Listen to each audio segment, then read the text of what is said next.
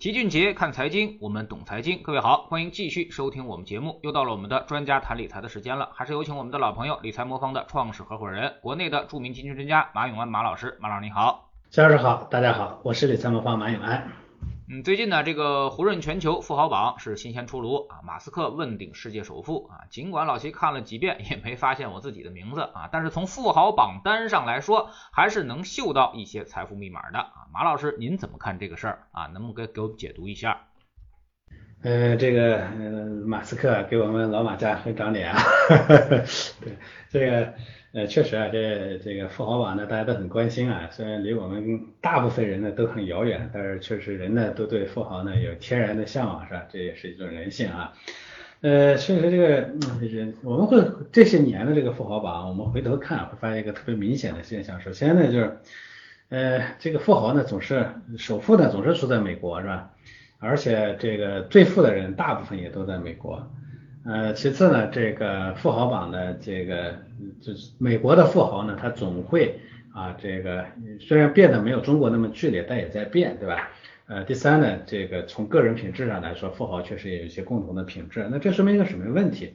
呃，我觉得首先呢，其实人变成富豪啊，很重要的是他有一个基础。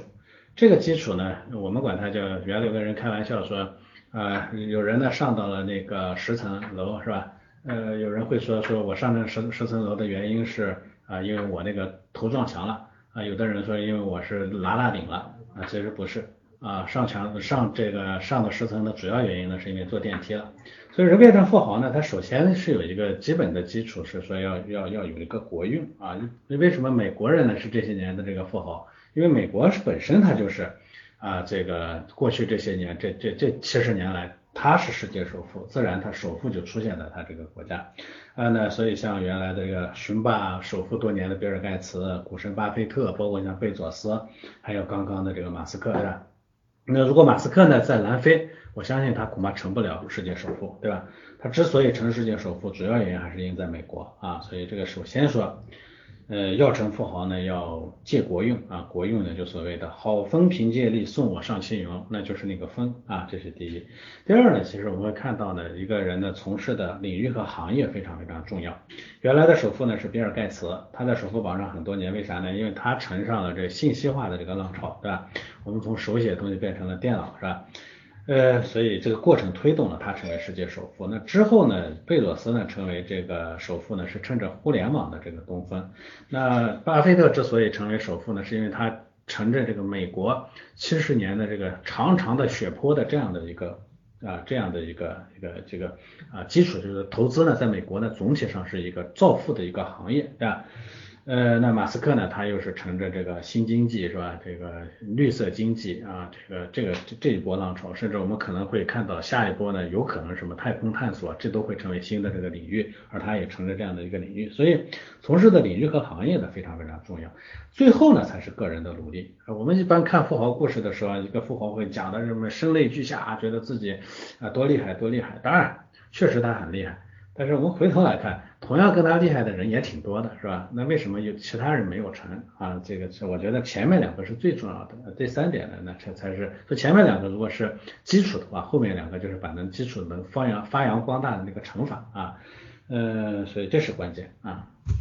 马老师提到了这个国运啊，那么其实呃从投资上来说的话啊，那么做投资呢其实就是赌国运啊。那么巴菲特之前也说过啊，那么。没有一个人可以靠通过做空自己的祖国来赚钱啊。那么只要是你把这个国运赌对了啊，那么这是一个百分之九十九点九九九九九的一个大概率事件啊。所以说很多人呢，呃，总是去投那个极小概率啊，那么几千万分之一的这个这个事情啊，那么所以说呢，他才会失败。而赌这个大概率事件的人啊，往往都能成为这个投资大师啊。那么投资大师最后他们都有一个共同的特点，就是这个乐观啊。呃，那么我们也看到啊，那么中国其实现在的国运也逐渐上来了啊，我们的这个啊这个十亿美元企业家数量啊，也是也达到了一千多位啊，那么我们的人数增加幅度呢，甚至比美国还要多啊，那么是不是我们的这个国运也开始逐渐的这个提升啊？那么未来的一百年啊，中国是不是也有巨大的投资机会？呃，说实话啊，这个确实，呃，说这个话呢，现在虽然为时过早，因为很多人说，哎呀，这个历史上呢。呃呃这个富豪增加数量很多是吧？要快要赶上美国，但最后呢也功亏一篑，昙花一现的国家也不止这个。啊，不是不是一家了，好多家了。所以美国原来那个总统奥巴马曾经说过，说凡是低估了美国啊，这个认为美国呢这个会衰落的，呃，这个这这些人啊，在历史的垃圾堆都躺在历史的垃圾堆里头了啊，这是他当年啊说过的一个话。那这个意思是说，美国呢，这个长盛不衰呢是正常的，嗯，所有低估美国的人呢，最终呢都会自己掉进去，所以他会觉得中国可能也是一样的。当然也有人开玩笑说，哎呀，你们只有几百年的历历史是吧？美国只有两百来年啊，我们中国呢两千年，短的说两千年，多的说我们四千年的历史，我们从。历史的垃圾堆里头进进出出已经好几回了，你们还没进过垃圾堆的，所以你不知道进垃圾堆究竟是咋回事。说这话呢有点早在开玩笑的说法，但总体上来说呢，呃呃，中国呢毕竟相对于它美国之前的竞争对手来说呢是不一样，这个差差异还是蛮大的。它的体量、它的文化积淀是吧？它的体系的完备程度啊，其实是完全不一样的。相对于原来的苏联是吧？后来的日本，甚至再早一点的德国，这些呢，我觉得都完全不可同日而语。所以我们会看到呢，其实今年的这个，嗯，这个十亿美金的企业家的数量，中国呢是一千零五十八位，错确实，哎，我们这个啊增速和数量呢都啊开始领先了。我觉得这个呢，我们部分的认为呢，这个啊我们呢现在在我们的国运的上行的路上，我们最终呢是不是能迎迎来百年的国运，这个我们不好说。但我们现在看到的这个趋势呢，相对是比较好的。所以呃，巴菲特的说。这个不能做空自己的公祖国啊，所以他其实也说的，说投资就是投国运啊，这个话也他他原来也说过。我们发现呢，这个资本市场的长期表现和经济的增长基本上是吻合的啊，所以好多人说我们的股市不反映我们的这个经济，那是说短期来看，长期来看呢，那还是反映的啊，经济是不断发展的，股市而长期而言是上涨的，这个话呢，在绝大多数国家里都得到印证。同时呢，遭遇经济危机的国家呢，股市往往表现不佳。你比如说泰国、东南亚金融危机是吧？希腊的欧债危机啊，这些过后呢，其实它表现的总体上都不太好啊。我们现在看啊，过去这些年呢，这个表现好的一些国家，像美国是吧？美国呢，这个二九年到一七年的这个代表指数的年化涨幅大概是百分之五点六几是吧？啊，名义 GDP 的增速呢大概是六百分之六。啊，日本呢是五点三三，名义 GDP 增速是四点三六啊，而像啊比较差的像什么希腊啊，名义增速呢这个呃代呃指数的这个代表年化收益率呢大概是负的三点五六，它的这个 GDP 增速也就只有零点二六，所以这个其实相关性呢是非常强的。那回过头来看我们中国啊，我们的 A 股虽然一直吐槽我们的 A 股呢说总在地板上被摩擦，但是 A 股的实际表现非常不错的，它很客观的反映了中国经济的增长。一九九零年到二零一七年呢，上证指数涨了二十四点九一倍，年化呢大概是百分之十三左右。同期呢，我们的名义 GDP 增长呢大概是四十二点八二倍啊，大概也是百分之十五，所以其实是蛮接近的啊，虽然中间有起起伏伏。从这个角度来说呢，说这个。赌国运这件事情，投资就是赌国运这件事情是没有错的。其次呢，中国的国运确实在过去这些年里头是持续上涨的。我们在这个时间点上呢，总在说说中国呢究竟能不能赶上美国？这个话呢，其实现在说它没有意义。为啥没有意义？赶上赶不上这个事情呢，它有软硬长这个几几个方面。所谓这个软呃硬呢，就是你的制造业这一块呢，是不是能足够的？足够的足够的强大，中国的制造业超过美国已经不是今天的事儿了，已经已经是好几年的事情了。而且现在中国的实体经济或制造业呢，已经是排在后面的美日德几个国家的总和。所以从这个角度来说，实际的物质生产能力上，中国的已经是全世界最大。那这个是叫叫硬，软的是啥呢？我们其实的短板在于我们服务业在内的各种各样的这个软软性的这种能力啊，这个包括软实力和影响力。这一块上呢，我们现在其实差的还挺远。我们的服务能力呢，比别人家要差。我们的影响力、文化影响力是吧？这个、这个、这个文明影响力，其实呢，相对的是比较弱的。这个呢，是我们的短板。而这一块呢，要超过时间要非常非常的长。大家都知道，美国当年超过啊，英国呢，其实很早以前就超越了。但是啊，就是整整用了四十多年，一直到二战以后呢，他才真正的说在软硬两个方面都超越了英国，对吧？那花了四十年。啊，它的制造业实体经济呢，其实在四十年前就已经完成了这个逆袭，对吧？啊，所以这个呢，我觉得会更呃更长。而所谓的长呢，就是这个究竟能不能维持下去？因为在国家的比拼啊，其实跟人的比拼也一样啊。因为开玩笑说，不管你多显赫，最终我只要活得长，我就比你胜利，对不对？你反正你比我死的早了，你你的你的财富、你的名望都都没有用，我活得比你长啊，我就胜利，对不对？那国家其实也一样，在这个竞争中呢，谁能跑得更久远啊？这一点上呢，我觉得会有更长的时间，那可能不是说啊四十年的竞争，有可能就是一百年的竞争。所以我觉得简单的说，我们超美超越它，其实就已经啊已经没有意义了。但是至少从实体经济增的这个速度、这个趋势，从我们的软实力的增的这个趋势来看，我们现在就在那个国运上啊，所以这一点上是毋庸置疑的。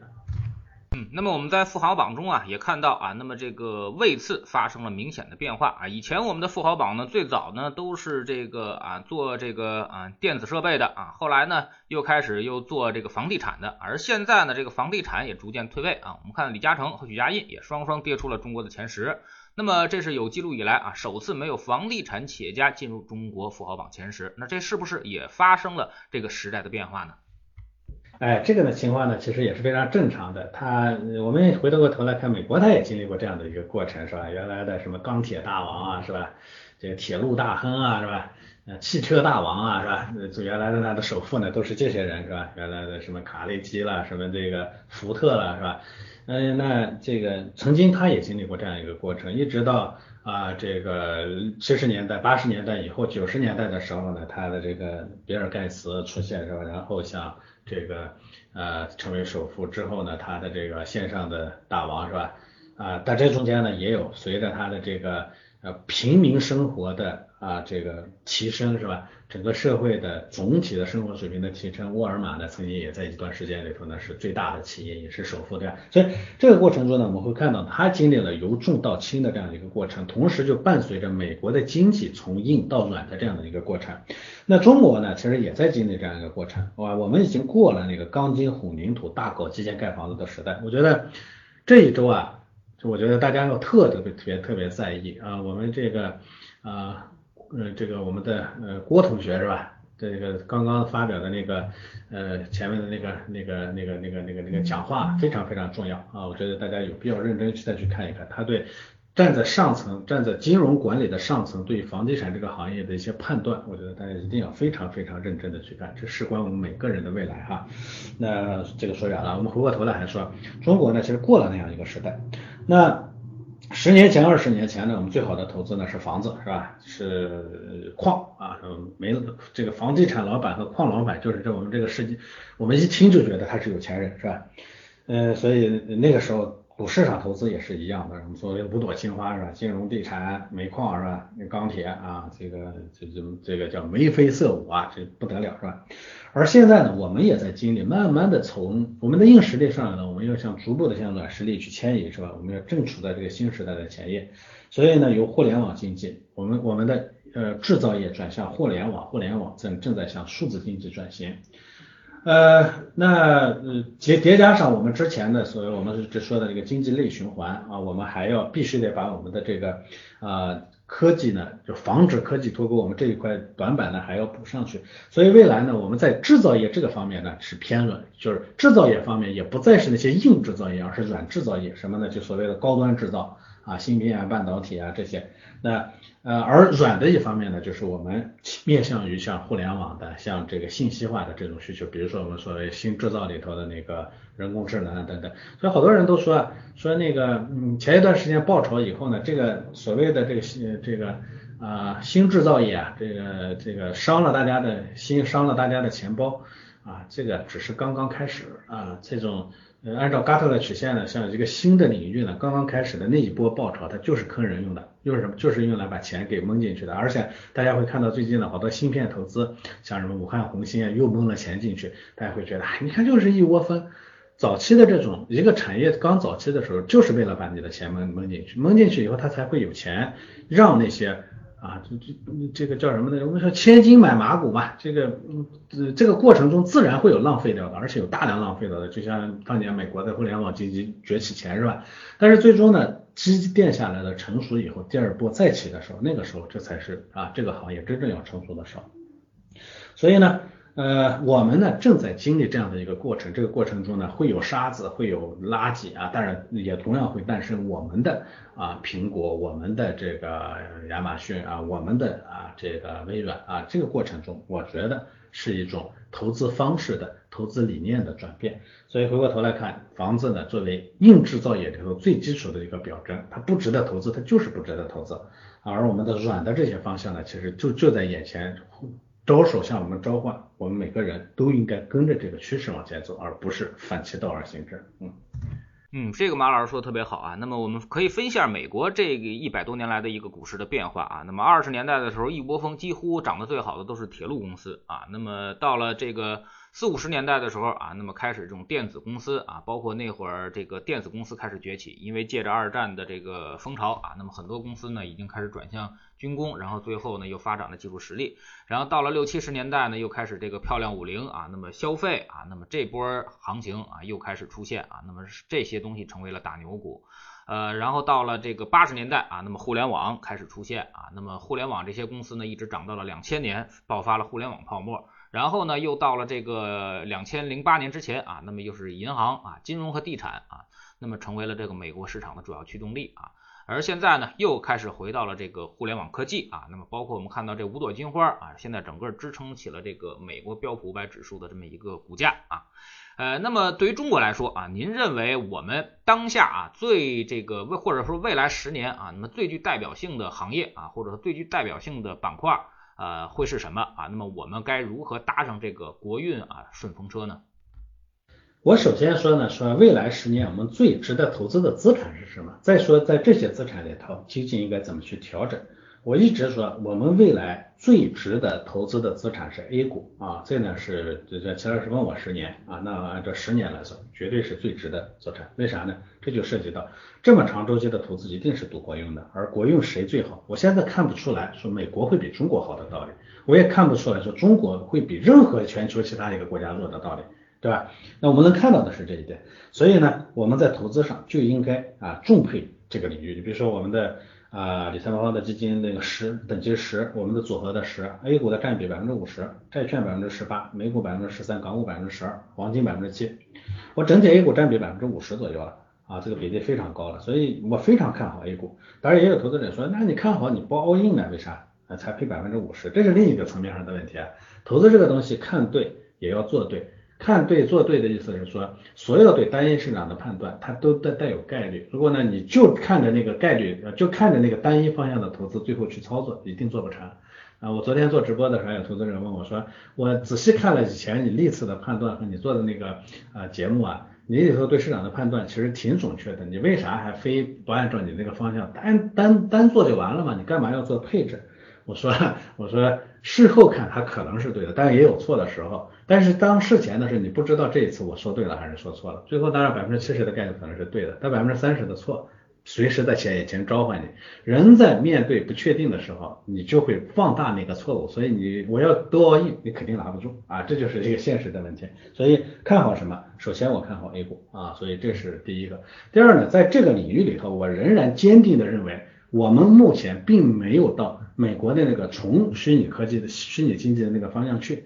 我们的这个中国的这个经济发展啊，它其实是就跟中国的社会结构一样啊，我们有发达的东东部沿海地区，我们也有落后的西部这个山区，对不对？那总体上发展呢，它特别的不均衡。我们的这个经济发展也是这样的，我们有非常全球领先的啊互联网应用行业，对不对？啊，我们的 BAT 是吧？当然我们也有特别落后的那个手工制造业行业，也都还在，对吧？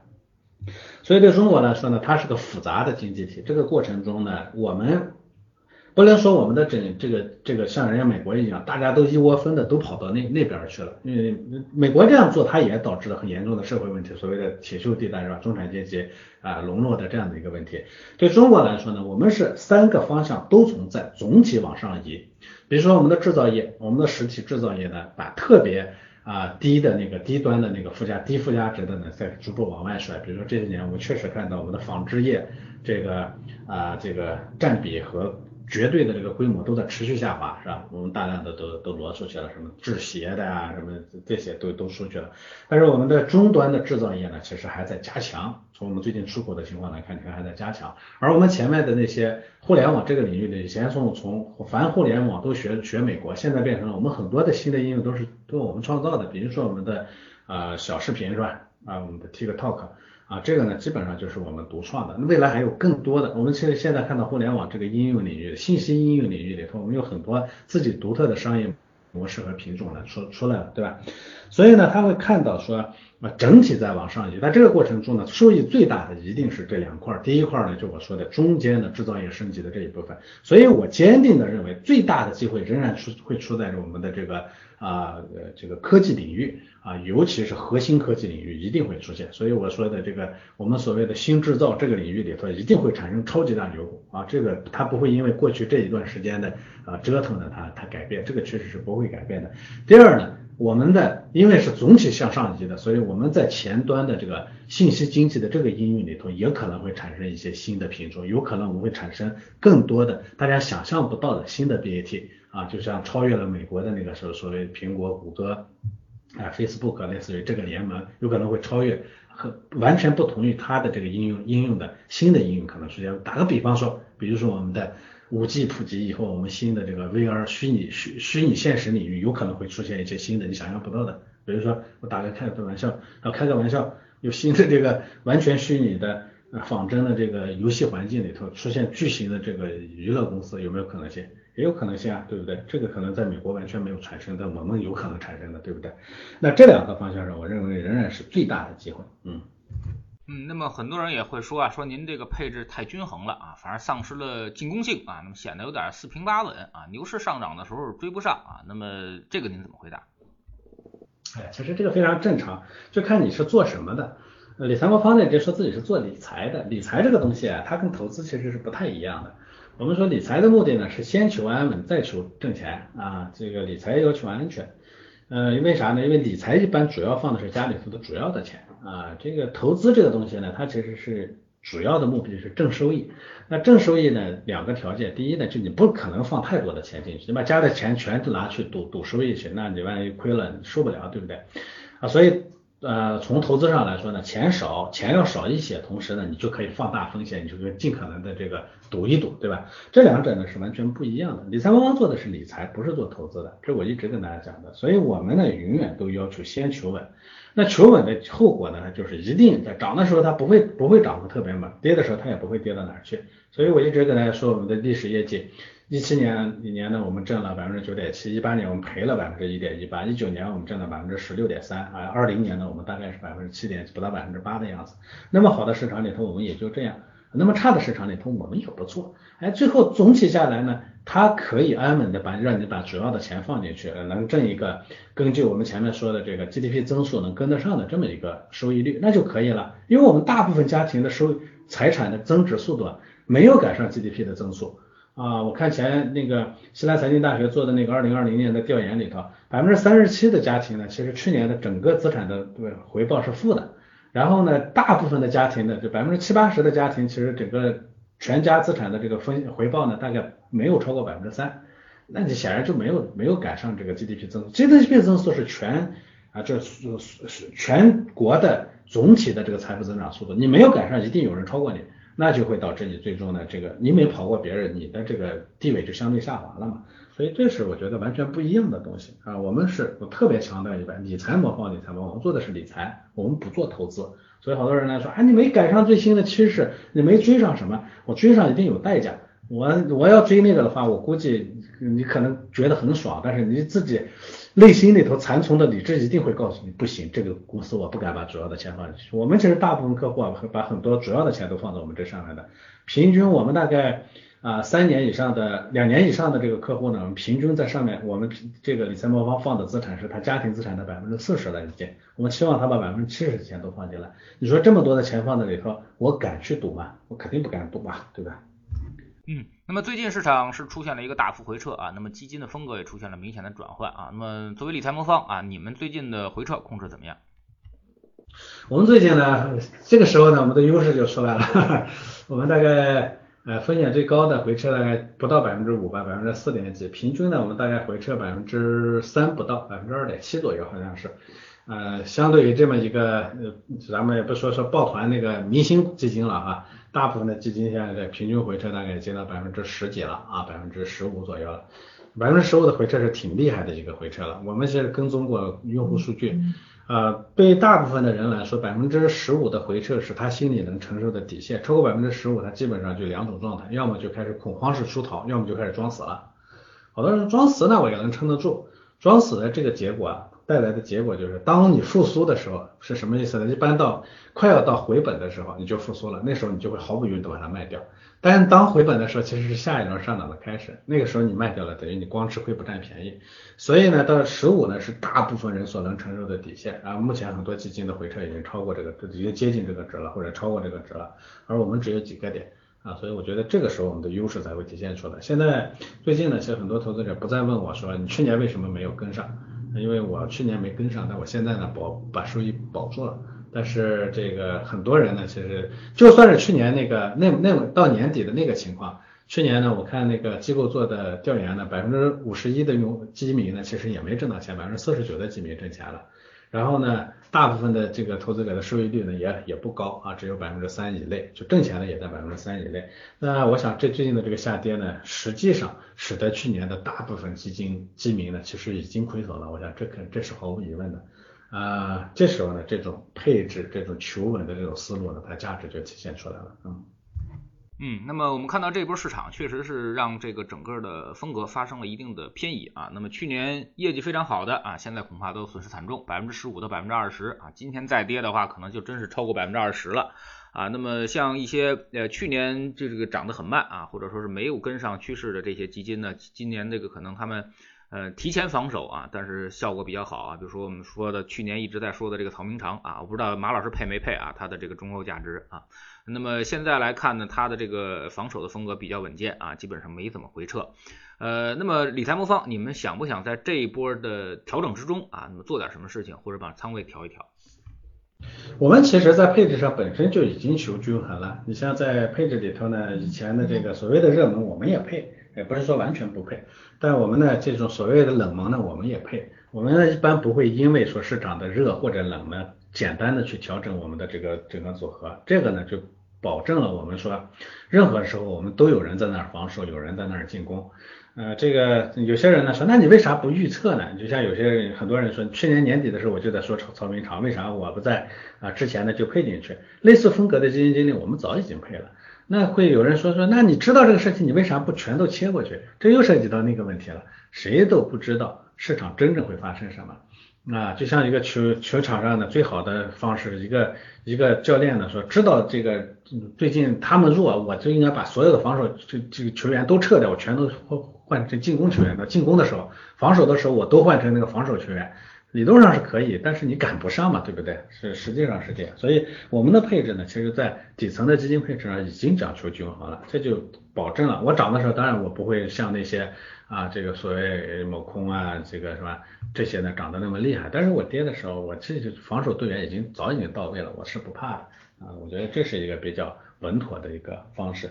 曹明长，我去年年底其实已经给大家推荐了，但是凡是某个风格上已经出出了名气的。我一般就不不太敢去配置它了。啊，配它的话，有可能它会它会变成之前的那个某空啊，这些东西呢，其实转换的是瞬间的。啊，对基民来说，他的情绪导致这些基金经理的业绩也下滑也是瞬间的。啊。非常感谢马老师今天做客我们节目啊。那么这两天确实是跌的比较厉害啊。那么老齐也说两句话啊。那么永远记住啊，那么做投资赔钱通常只有两个问题：第一是你买的太贵，第二是你卖的太早啊。你现在是不是又准备去卖的太早了呢？啊，每次行情下跌呢，看起来都要比之前更加恐怖一些，但是翻回头你再看看，其实呢都是一些毛毛雨。这波调整确实很快。但是其实啊，还没有去年初更惨烈。你想想去年初吧，啊，美股可是活久见式的下跌，A 股也跟着深微调整。所以想想去年三月份你在干什么，心态可能就会好一些啊。另外呢，就是只要听话啊，之前听我们的话的啊，那么清掉了那些热门基金以及周期基金啊，其他的主动基金和指数基金，你现在拿着其实都问题不是特别的大，后面等到市场企稳啊，会涨回来的啊。大家最近啊，应该是少看盘，因为你盯着它看，也无非是给自己添堵而已，挑战自己的心理极限啊。那么其实呢，对于收益一点好处都没有。啊，甚至是十分有害的，所以永远记住，不要在下跌的时候去卖出啊。好基金是买跌不买涨，而同样的好基金也是卖涨不卖跌的啊。所以呢，最后呢，如果你不会通过这个资产配置的方式来做投资的话啊，可以使用理财魔方这样的工具帮您实现。非常感谢马老师做客我们节目，再见。好的，再见。